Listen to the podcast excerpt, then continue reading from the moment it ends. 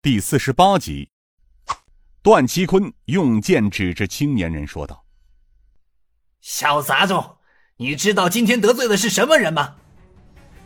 这青年若无其事的说道：“知道，一群东厂的看门狗而已。”段其坤冷笑道：“好，好，好，小子，我看你是活腻了，老子今日就以大欺小。”那是你自找的，段大人且慢，杀鸡焉用牛刀？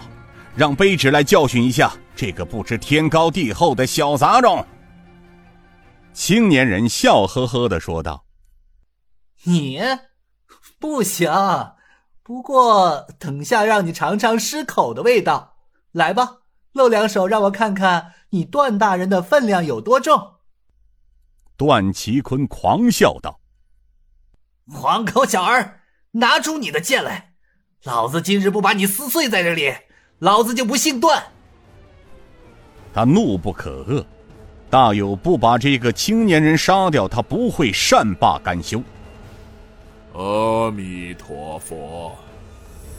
悟道禅师暗自运起全身功力，准备在青年人不敌时救人。这青年人向前走了几步，说道。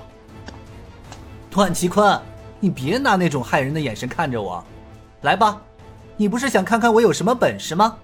你若是在五招之内将我打败，要杀要剐、抽筋剥皮都可以。一个鼎鼎大名的大内高手，朝廷东厂的副都统，高手中的高手，怎肯忍受这么一个后生晚辈的轻视？而且还说只用五招，就连周之同听了之后，也暗自摇头不语。这个时候，坐在椅子上的刘延昌说话了：“奇坤，他是在激怒你。这小子，哼，有点名堂，注意了，可别着了他的道啊。”然而，此时的段其坤被怒火烧昏了头，哪里听得进刘公公的提醒？他好像一头发怒的熊，看着身边的猎物小绵羊。看招！段其坤将身纵起，一招五台绝学力劈华山，攻向这青年人的前胸。周之同知道，段其坤在武学修为上堪称掌剑两绝，他一出手便是师门中的大力开杯掌。力劈华山这一掌是掌诀中最厉害的一招。他看到青年人不知厉害，一点防备都没有。仍然是一副玩世不恭的样子，心想要糟，他大喊一声：“小兄弟小心！”此时怪异青年见段其坤一掌向他劈来，掌风强劲，但他觉得段其坤出掌太慢了，他没动。等到掌劈到他的前胸时，只见他将身子一扭，转到了段其坤背后，但没有出手。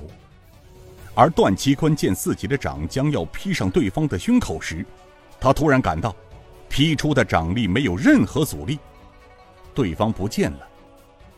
他感到不妙，于是腾身而起，在空中急翻转身，又出了一招乌云盖顶，拍向对方的头顶。只听得那青年轻声一笑，道：“哎，这一招乌云盖顶有点意思啊。”当段其坤掌心正要拍在对方的头顶时，忽然又不见了对方的人影。落地时，他知道青年人在他身后。两招绝学，连人家的衣服都没沾到，他这个脸可丢大了。青年人又轻声笑道：“怎么样？说过五招之内，我已经相让你两招，还剩三招，拿出点真本事来吧。这次。”我不会再让你了。悟道禅师、周之同两人悬着的心放了下来，特别是周之同看着段其坤连续施出两招同门绝学时，尽出一身冷汗。但他和悟道禅师没有想到的是，这个怪异的青年人不但轻易避过，还能说出这两招绝学的名称。这两人有些云里雾里，因为他们知道。段其坤所施用的是师门绝学，门外之人怎么知道？这太有些匪夷所思了。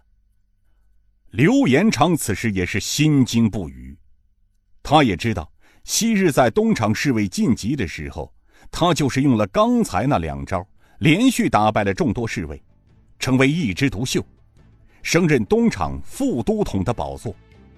如今也是这两招，在那年轻人身上却失去了作用，如同儿戏。这个怪异的青年人究竟是何方神圣？段祺坤更是颜面丢失，他暗道：“今日若不拿下这小子，恐怕我这东厂副统领也无法做下去了。只有拿出最后的杀手锏，置他于死地了。”他抽出了宝剑，顿时一股煞气从剑上溢出，众人经受不住，向后退了一丈多远。这怪异青年笑了。他仍然气定神闲的样子说道：“ 这才像个高手的样子吗？”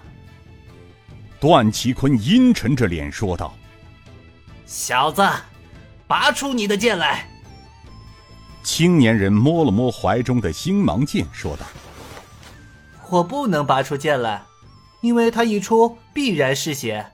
这里是五台禅院，不能玷污佛祖圣堂。